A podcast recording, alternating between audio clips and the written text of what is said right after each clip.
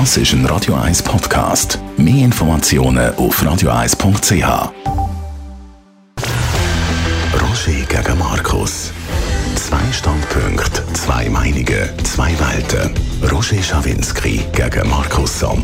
Exklusiv auf Radio 1. Präsentiert von Dun Bradstreet. Ihrem Anbieter für Wirtschaftsinformationen. Egal ob bei Stammdaten, Risikomanagement, Marketing oder Compliance. Mit den Daten von Dun Bradstreet liegen Sie immer richtig. dnb.com/ch Roger Markus, an diesem Montag, der Sergio Ermotti ist jetzt neuer CEO von der UBS und CS und UBS vor der Generalversammlung. Dann der Donald Trump vor seinem morgigen Gerichtstermin als Anklagter und der Gregor Kobel, der Goalie von Borussia Dortmund, nach seinem grössten Flop. Fangen wir an mit dem Sergio Ermotti, der altneue CEO von der UBS. Er wird euphorisch gefeiert als Retter. Zu Recht, Markus?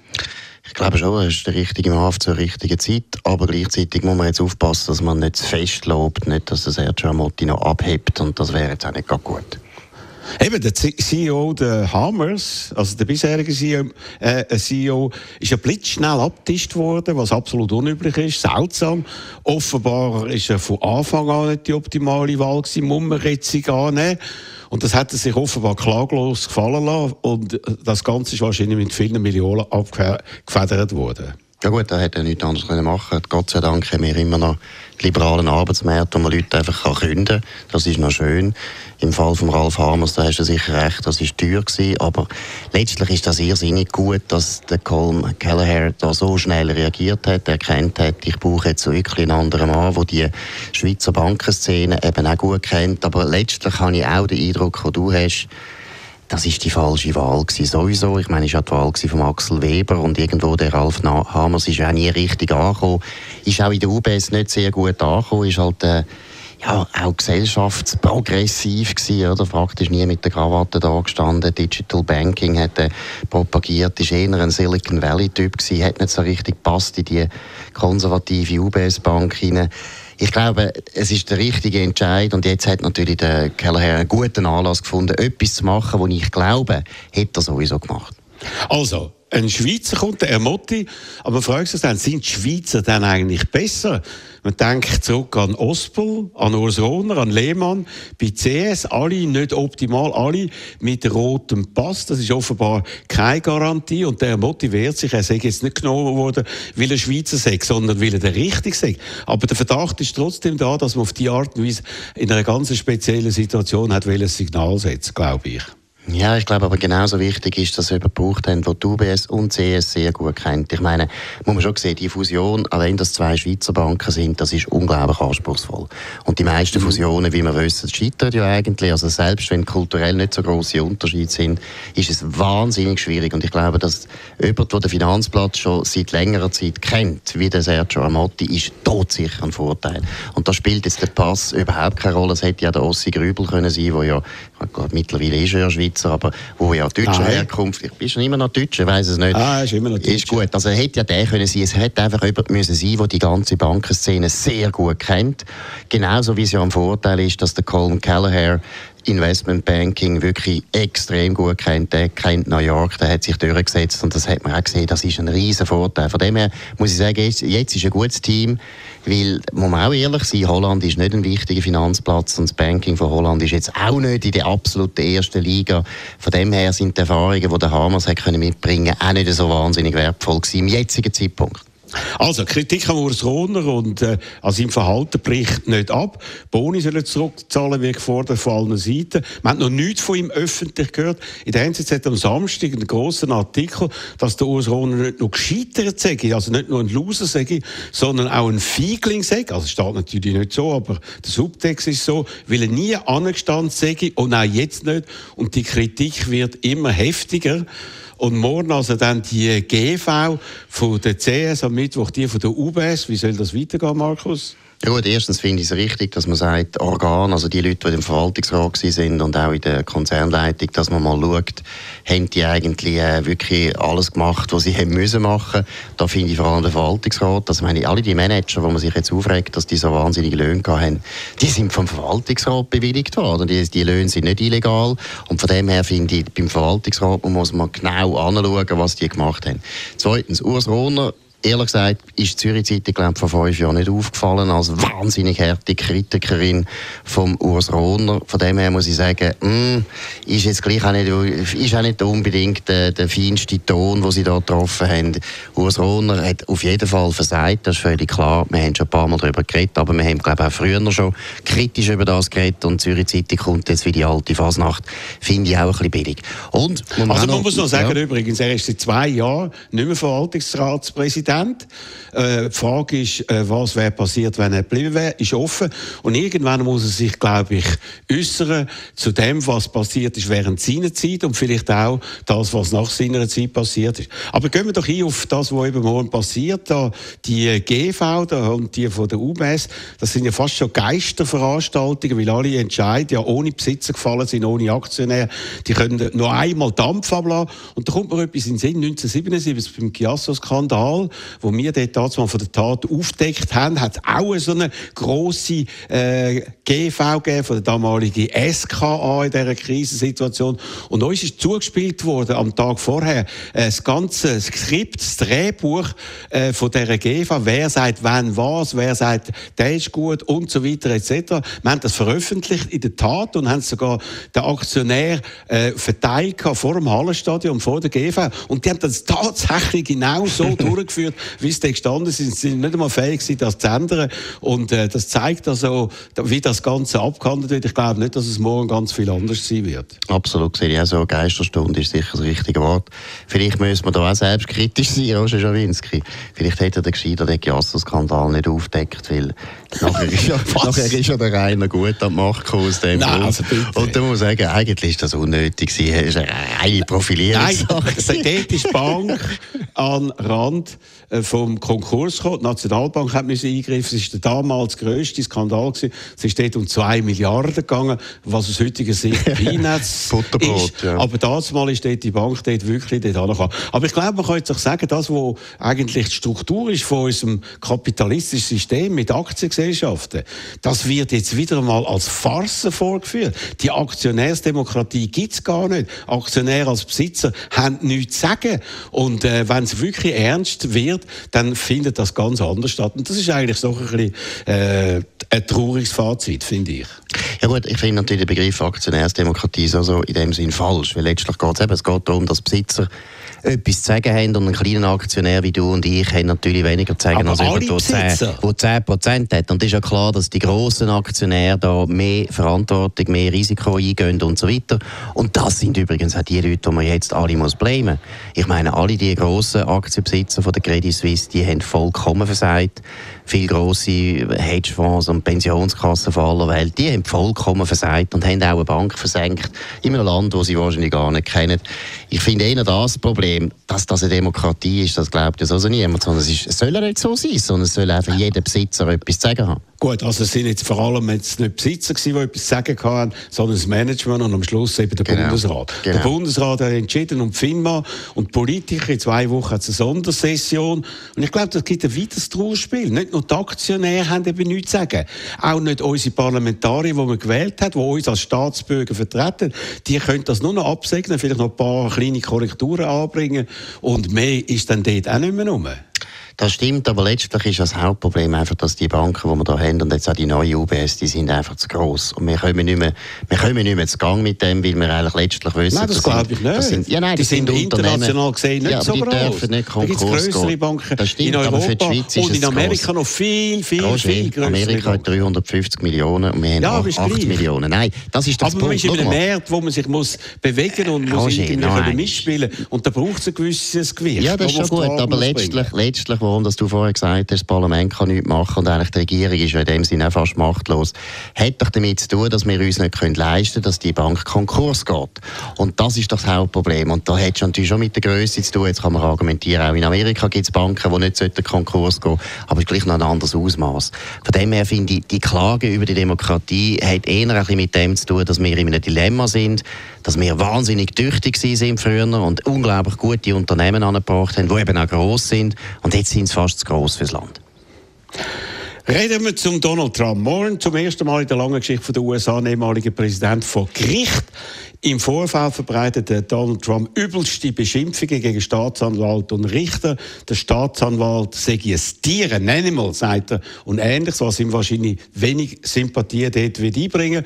Und da gibt es dann Versuche von den Republikanern im Repräsentantenhaus. Sie wollen direkt auf den Fall eingreifen, was natürlich eine direkte Verletzung von der Gewaltenteilung wäre. Morgen also das Spektakel. Reist heute nach New York, wird dort übernachten. Morgen Nachmittag wird er vor dem Gericht antreten. Wie ist das für dich, Mark? Markus? Ja gut, das ist, du bist ja da sehr einseitig in deiner Schilderung, das ist ja birrenweich.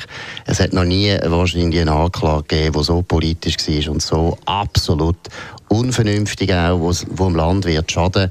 Und ich muss sagen, der Staatsanwalt Elwin Bragg, wo es ja überhaupt nicht geschafft hat, dass New York irgendwie sicherer geworden ist, wo praktisch ganz viel Schwerkriminelle laufen lässt und so weiter und jetzt einfach nichts anderes zu tun hat, als ein, ein ehemaliger Präsident anzuklagen, ja, dem kann man nur Glück wünschen, aber grundsätzlich ist es natürlich ein Vorgang, der unglaublich dumm ist und unglaublich gefährlich ist, weil es ist ja völlig klar, die Republikaner werden in fünf Jahren natürlich genau das Gleiche machen. Wir werden jetzt das noch ein paar Mal erleben und es ist für die Demokratie nicht sehr gut. Ah, der Markus Somm, immer mit den Talking Points von rechts außen. Tatsache ist, was du gesagt hast, du mit ist links natürlich überhaupt nicht beleidigt. Moment, Moment. Anklagepunkte kennt niemand. Wir wissen nicht, wie sie sind, auf was sie lauten. Das sollen 30 sein. Äh, alle, die das sagen, sie wissen, was das ist. Sowohl positiv wie negativ. Die reden über etwas, wo man nicht weiß. Man wird möglicherweise nicht einmal morgen alles können erfahren, weil die Anklage wird nicht alle Karten auf den Tisch legen. Erst dann kann man so ein Urteil machen, wo du jetzt da gefällt hast, Markus. Nein, es ist doch ganz einfach und das ist Common Sense und das wäre auch Common Sense in der Schweiz. Du tust ehemalige Politiker oder auch Politiker, die jetzt sogar noch wieder Kandidat sind, wie der Donald Trump.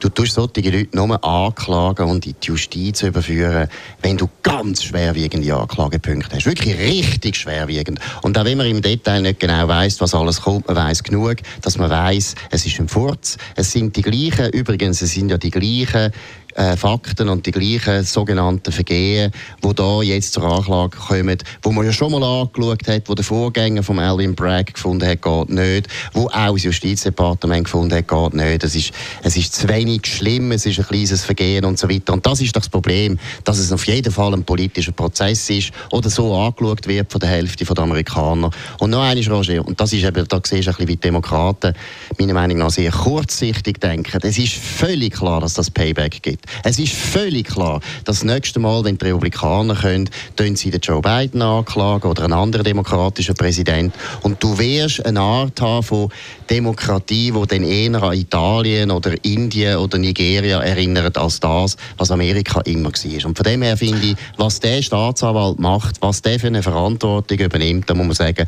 viel, viel Glück. Du zerstörst dein eigenes Land. Danke vielmals.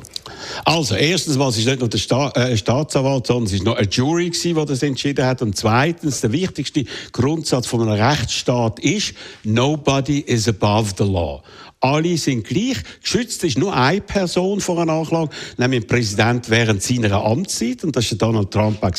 Aber jetzt ist er ein privater Bürger und muss Gesetz genauso beachten wie alle anderen. Und klar, es gibt sogar neue und weitere Verfahren dann noch, so wahrscheinlich wegen Behinderung von der Justiz im Fall von der Hunderten von Keimdokumenten in seinem Wohnsitz in Florida und dann wegen Wahlbetrug in Georgia, wo er den Wahlleiter aufgefordert hat, äh, find me 11.700 780 Votes. Also er soll da die Wahlen fälschen, damit er den wichtigen Staat gönnt. Und die Aufnahmen von dem Telefonat, die liegen als klarer Beweis vor. Und du sagst jetzt einfach, er ist ein Präsident äh, und darum soll man es nicht machen aus politischen Gründen. Und ich sage, nein, und ich sage etwas anderes. Ja, das ist klar. Äh, nobody is above the law. Alle, Ja, ja. Niemand soll geschützt werden, wenn er eine hohe Funktion hat und niemand soll bestraft werden. Und jetzt sollen das Richter machen und es sollen eine Jury machen und dann wird man herausfinden, was es ist und ob das politisch denen nützt oder der anderen nützt, das muss sekundär sein, wenn man auf dem Rechtsstaat äh, irgendwie noch will bestehen Markus. Ja, ja, wir können tränen. Also der Punkt ist ja der, dass die Justiz genauso sich muss das Recht halten und wenn sie natürlich Anklagen erheben, wo man eigentlich muss sagen, ja, also das ist also praktisch nichts. Und es ist Aber das übrigens weisst auch ja nicht, nein, jetzt ist- sagen ja praktisch alle, die das angeschaut haben, das ist ja ein paar Mal durchgegangen, der Alvin Bragg hat sich jetzt das zu seiner Mission gemacht. Und politische Justiz ist im Fall genauso gefährlich wie der Punkt, dass man sagt, ein Politiker wird nicht angeklagt. Und zweitens habe ich nicht gesagt, jeder Präsident soll nicht angeklagt werden, aber es müssen schwerwiegende Sachen sein, wo- damit der Verdacht nicht aufkommt, es ist politisch. Es ist unhure gefährlich, wenn du anfängst mit der Justiz Politik machen. Und das machen Demokraten jetzt schon länger. Und sie werden das alles einmal zurückbekommen. Aber es ist nicht gut für das ganze Land, weil das hin und her wird dem Land schaden. Und noch eins. Es Ah, geht nein, nicht nein, darum, nein, nein. Es geht nicht darum, Roger Warte, es geht nicht darum, ob jetzt da der Rechtsstaat in Frage gestellt wird. Alvin Bragg pervertiert den Rechtsstaat. Er missbraucht den Rechtsstaat, er missbraucht seine Position, um etwas zu machen, das eindeutig nach politischer Justiz schmeckt. Aber Donald Trump selber persönlich, er kann klatschen, er, für ihn ist es super, also es gibt nichts, was ihm besser ist. Aber äh, für das ganze Land ist es eine Katastrophe. Also, wer das äh, gemacht hat, nämlich was du jetzt sagst, nämlich äh, die Justiz zu politischen Zwecken benutzen, wer das am meisten gemacht hat, ist natürlich der Donald Trump. So, wo denn? wo das Wo? Justizministerium... Wer ist denn angeklagt worden? Ja, und äh, wer ist angeklagt? da- Nein, ja, nur Nein. schnell. Wer ist denn an? Bring mir die Fälle. Bitte Beleg. Wo ist der Äh, Fall? Nein. Er, er, hat- er hat niemand angeklagt, weil niemand anders hat sich also schlimm verhalten wie er. Dort hat es das gar noch nicht gegeben. Aber es geht darum, dass er seinen Justizminister dort, den Mr. Barr, benutzt hat zu seinen eigenen Zweck, wo es um die Maler-Untersuchung geht, wo der im Vorfeld Sachen erzählt hat, die dann gar nicht rausgekommen sind, etc. Und aus dem Grund muss ich sagen, ist das wieder eine völlige Verdrehung. Er hat das am meisten gemacht. Aber Markus, du hast ja in der vorherigen Sendung immer wieder gesagt, der soll jetzt endlich aufhören, der Donald Trump, und soll verschwinden und soll Platz machen. Und da kommst du mir vor, du, wie der Zauberlehrling äh, im Gedicht von Goethe, Nein. die richtige Geister werde ich noch nicht los. Du bist ein Zauberlehrling Nein, nein, für viele Jahre auf der Seite von. Donald Trump und musst ihn jetzt noch verteidigen, immer wieder zwischen Erstens denen, obwohl du jetzt- hoffst, dass er endlich verreist. Also erstens mal ist alles wieder falsch, was du sagst. Du hast vor allem mich immer falsch zitieren. Erstens, für den Donald Trump ist jetzt die Anklage wirklich ein Göttergeschenk. Das ist super für ihn. Das wollen wir schauen. Zweitens, sich was er. Gemacht hat als. Präsident und wie er die republikanische Partei verändert hat,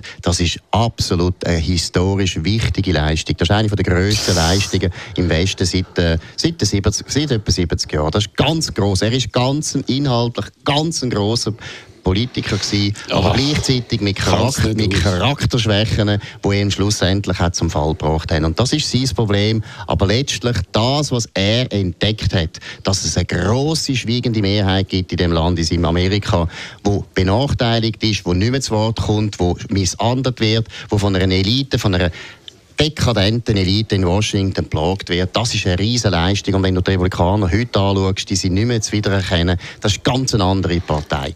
Aber, Genau, er hat gesagt, er wird vielleicht wieder gewählt. Ich muss dir sagen, er, Er hat verloren. Er wird wieder ich gewählt. Musst mal wieder etwas sagen? Nein, jetzt ist, du hast er schon sehr hat verloren geredet. 2018, er hat verloren 2020, er hat verloren 2022. Seine, Demo äh, seine republikanische Partei hat er von einer Niederlage zur anderen geführt. Und wenn er wieder Kandidat wird, was ja du nicht hoffst, dann wird es ja 2024 in die Niederlage führen. Das kann gut sein, aber ich habe jetzt nicht davon, weißt, es ist, Politik ist nicht nur einfach Sport, was darum geht, wer gewinnt und wer nicht, sondern es geht auch um inhaltliche Anliegen. Und der Punkt ist einfach das, was er bewirtschaftet, was er erkannt hat als inhaltliches Problem, ist ein Problem, das den ganzen Westen plagt. Schau jetzt die Wahlen wieder an in Finnland, um was geht es denn dort eigentlich? Es geht immer wieder ums Gleiche. Wir haben eine arrogante, akademisch gebildete Elite, die sich nicht mehr darum schert, was die normalen Leute eigentlich denken und was sie wollen. Und das hat er entdeckt und mit einer unglaublichen rhetorische Gewalt durchgesetzt und teilweise wirklich auf eine Art durchgesetzt, die kontraproduktiv war und deshalb hat er jetzt auch die alle die Probleme. Aber grundsätzlich ist das, was er als Politiker erreicht hat, absolut super. Wir werden ihm noch viel, viel danken, sogar du. Nein, ich wäre Gott froh, weil wenn der nochmal kommen dann wäre Demokratie in Amerika sicher, kommt ja nicht Machen wir da Pause. Ja das ist jetzt, ich habe, ja, du hoffst das, du hoffst das, du hoffst das. Nein, Aber ich hoffe das nicht. Ich hoffe das nicht, das ist mir zu anstrengend. Richtig. Er wird Alle nicht gewählt, das ist mein Problem. deuten darauf ein, dass er der Kandidat wird sein von der Republikaner. So, ein bisschen zum Durchstufen, 13 Sekunden und dann reden wir über den Gregor Kobel. Einfach die richtigen Kunden finden. Einfach werben, ohne Streuverluste. Einfach mehr Neukunden gewinnen. Einfach profitablere Kundenbeziehungen aufbauen. Einfach mehr Umsatz machen. Lassen Sie Daten für Ihren Vertrieb arbeiten. Daten von Dun Bradstreet. dnb.com/ch also Fußball ist ja und Sport allgemein nicht deine Kernkompetenz, Markus. Trotzdem reden wir mal darüber. Und zwar über den Gregor Kobel. Was ist passiert? Am Samstag das vorentscheidende Spiel die Meisterschaft in der Bundesliga. Bayern München gegen Borussia Dortmund. Die beiden Goalie stehen Schweizer. Nummer 1, der Jan Sommer bei Bayern und Nummer 2, der Gregor Kobel bei Dortmund. Hochspannung vor dem Spiel, wie schon lange nicht mehr, denn wenn Borussia gönnt, hätten sie vier Punkte Vorsprung auf Bayern und damit die grösste Chance, seit sehr vielen Jahren deutscher Meister zu werden. Das ist aber nur darum möglich gewesen, weil der Gregor Kobel in den letzten Monaten fantastisch gehebt hat und der Borussia so Menge Siege ermöglicht hat. Das Spiel fängt an.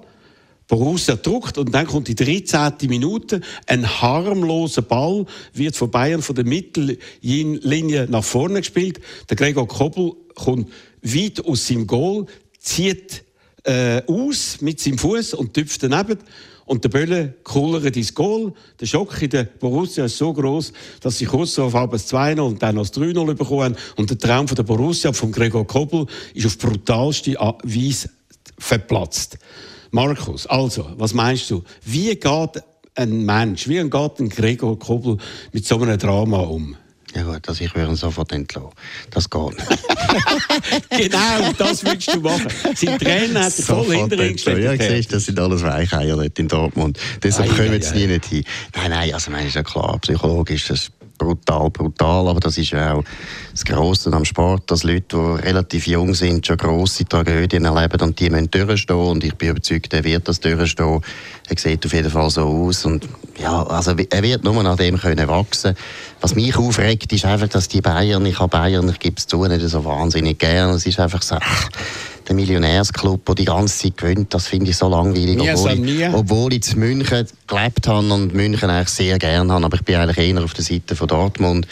Von dem her finde ich es schon verrückt, dass die immer wieder so Glück haben. Das ist nicht normal. Aber psychologisch, Schweizer, was. Mhm. bedeutet das für dich? Oder wenn du, du hast es vielleicht auch schon erlebt, in einer wichtigen Situation, in einer extremen Situation total zu versagen?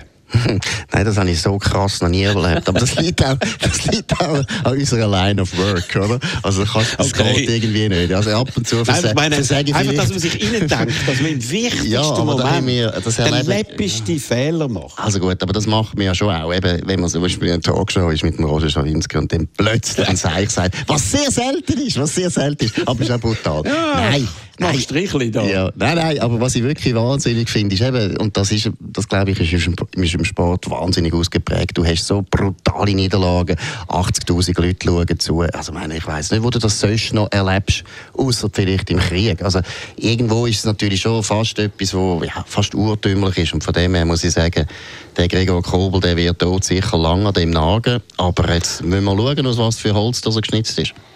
Okay, er hat ja ganz speziell reagiert. Er hat sofort die Hand vor sich geschlagen, noch bevor der Böllen im Goal war. Wie wenn er hat nicht sehen was er da angerichtet hat.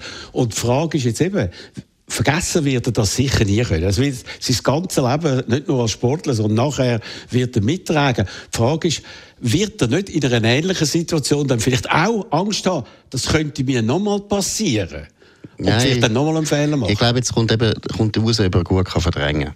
Ich würde ihm wirklich raten, mit keinem Psychologen reden, mit keinem Psychoanalytiker, kein Care-Team, nichts. Ja, nicht darüber reden. Einfach vergessen, verdrängen. Das, dann das macht gut. der Markus Somm sein ja, ganzes Leben. Er verdrängt also, deshalb geht es mir gut. Deshalb geht es ja, mir gut. Recht.